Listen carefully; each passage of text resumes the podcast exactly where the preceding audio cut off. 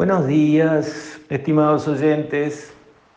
Quisiera referirme hoy a la jornada del primero de mayo por el Día de los Trabajadores. En primer lugar, reconocer y, y apreciar que fue un acto en paz, que fue un acto. Los trabajadores pudieron en toda libertad montar un tablado, invitar a todo el mundo y decir absolutamente lo que se les antojó. Ojo que eso no se puede hacer en Cuba, Ojo, en Venezuela ni hablemos. Entonces, bien por el Uruguay, que tiene un régimen de democracia donde las personas, sean 100.000 o sean dos o una, pueden pararse arriba de algo y decir lo que piensan y no les pasa nada. No dejemos de valorar eso los que estamos de acuerdo con lo que se sostiene y los que estamos en contra de lo que se sostiene. Justamente ahí está la riqueza de un acto como el del primero de mayo.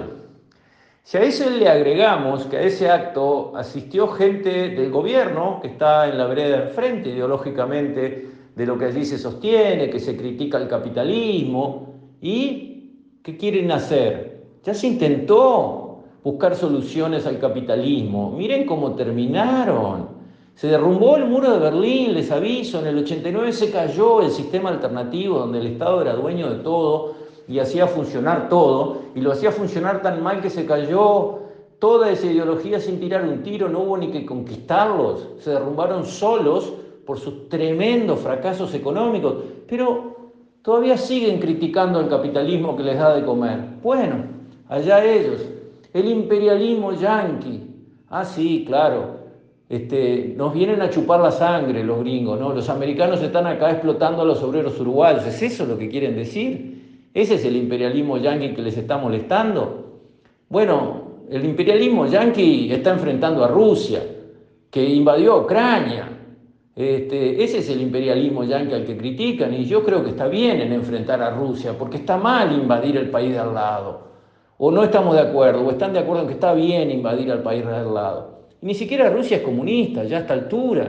Es más capitalista y capitalista de la manera más salvaje que cualquier otro país del mundo. Entonces, qué confusión que tienen, ¿no? Qué, qué enredo mental que tienen. Y reclamos sí que los hay, claro que los hay. Claro que los trabajadores aspiran a una vida mejor y con toda razón y con todo derecho, por supuesto que sí. Ahora, cuando uno hace un análisis de dónde está el Uruguay que viene haciendo para reclamar mejoras, ¿no mencionar la pandemia? ¿Les parece honesto intelectualmente no decir una palabra de que acá hubo una pandemia y en todo el mundo también? Y acá y en todo el mundo molió sectores enteros de actividad. Eso, eso no pasó. Eso no explica nada de la situación actual, que bastante buena es, gracias a la buena conducción de este gobierno, comparado con lo que podía haber sido después del tsunami que arrasó economías enteras. Ni una palabra de eso. Eso es honestidad intelectual cuando se plantean los problemas para buscar soluciones. Vamos, no nos chupamos el dedo, ya estamos todos grandes. Esas trampitas son de cuarta, esa es la verdad. Y después, cuando se habla del salario real, de que tiene que subir más el salario real. Ojalá, yo también quiero, pero hay una palabrita mágica que nunca, nunca, ni a los economistas de izquierda, ni a los líderes sindicales, nunca se le pasa por la cabeza expresar y poner sobre la mesa para discutir. La productividad del trabajo. ¿Ustedes creen que el salario real es fruto del golpe de una varita mágica? Así lo están entendiendo, pero si lo están entendiendo así, no están entendiendo nada. La clave es la productividad del trabajo que en el Uruguay se cae como un piano. Ahí está el problema que los sindicalistas tendrían que tener todos los días sobre la mesa y trabajar sobre eso, porque no se preocupen. Si la productividad del trabajo sube, el salario real va a subir. Ahora, si la productividad del salario se cae, es muy difícil que hagan lo que hagan, aunque repitan el acto el primero de mayo 365 veces en el año, no van a conseguir mejorarla. Y la productividad del trabajo en Uruguay es un problema mayor primero que nada para los propios trabajadores, porque se trata de su generación de ingreso, y también para el país, porque necesitamos que uno de los factores de producción claves, como es el trabajo, además de la tierra, además del capital y además de la capacidad empresarial, que son los cuatro factores de producción sin los cuales no hay tutía, que ese factor, el trabajo, consiga producir más en el mismo tiempo, cosa que no sucede en el Uruguay, sino lo contrario. Y eso no son palabras en el aire, las estadísticas lo demuestran. Y es un problema que los sindicatos, si son de verdad, si de verdad se preocupan por los trabajadores en los hechos y no en los grandes discursos, lo tienen que enfrentar. El único al que le oí hablar de la palabra productividad desde el sector sindical fue a Richard Reed, el único. Los demás, al capital nos embroma y el gobierno no nos atiende y todos son problemas los demás. Ahora que el trabajo uruguayo no rinde, ¿eso de quién es el problema? ¿Cómo hay que hacer?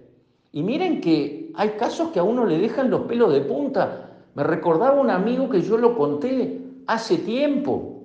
Un empresario brasilero de los buenos, con un muy buen aserradero en Brasil, vio que había plantaciones de pinos importantes en el Uruguay que iban llegando a la edad de corte y decidió aprovechar eso gracias a su gran experiencia y sus mercados de Brasil. Entonces, ¿qué hizo como buen empresario? compró una línea de aserrado igual a la línea de aserrado que él tenía en Brasil y la puso al lado de la línea brasilera. Y llevó, contrató eh, empleados uruguayos, trabajadores uruguayos los contrató, los llevó a Brasil y los puso a trabajar en la línea que había instalado al lado de la vieja línea, en la línea nueva, los puso a trabajar allí y lo estuvo entrenando hasta que la línea nueva tenía la misma productividad que la línea tradicional de él. Cuando eso se logró, desarmó las máquinas, trajo esas máquinas, las armó en Uruguay con el mismo equipo de uruguayos que había alcanzado la productividad brasilera, los trajo para Uruguay en la misma línea, el mismo equipo de personal eh, entrenado que allá rendía 100, lo puso a trabajar, prendió las máquinas y acá rindió 50. Esto no es un verso, esto es verídico. Resultado, después que vio a ver qué pasaba e intentó revertirlo, se fue, se fue. Porque la productividad del trabajo es decisiva. Cualquier salario, por bajo que sea, es carísimo si el hombre no produce nada. O si produce la mitad de lo que debe producir con los equipos que tiene a su disposición. Entonces, ese tema es tan central. Estamos en el siglo XXI que todavía los líderes sindicales y los trabajadores sigan hablando de discursos interminables y no mencionen la palabra productividad del trabajo ni se ocupen de ella, es algo que a esta altura del partido empieza a descalificarlos, empiezan a volverse intrascendentes, porque si no atacas el principal problema que tenés para conseguir tus logros, entonces o no entendés nada o estás lleno de mala leche, una de dos. Y ya estamos grandes para perder el tiempo si no se atacan los problemas reales. Porque la ideología ya fue, muchachos, entiéndanlo. ¿Qué quieren? ¿Hablar de Marx? ¿Les interesa discutir sobre Che Guevara? ¿De eso están ocupados? Por favor, el Uruguay necesita avanzar. Con esto, estimados oyentes, me despido. Hasta mañana, si Dios quiere.